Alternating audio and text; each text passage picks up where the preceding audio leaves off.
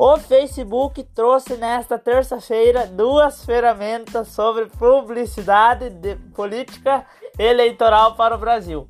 A primeira é o relatório de transparência, com informações sobre gastos na plataforma. A segunda é uma interface do, da programação do aplicativo para criar pesquisas personalizadas. As funcionalidades estão disponíveis na biblioteca de anúncios, que reúne campanhas de publicidade no Facebook e Instagram, que possui selo pago por ou propaganda eleitoral.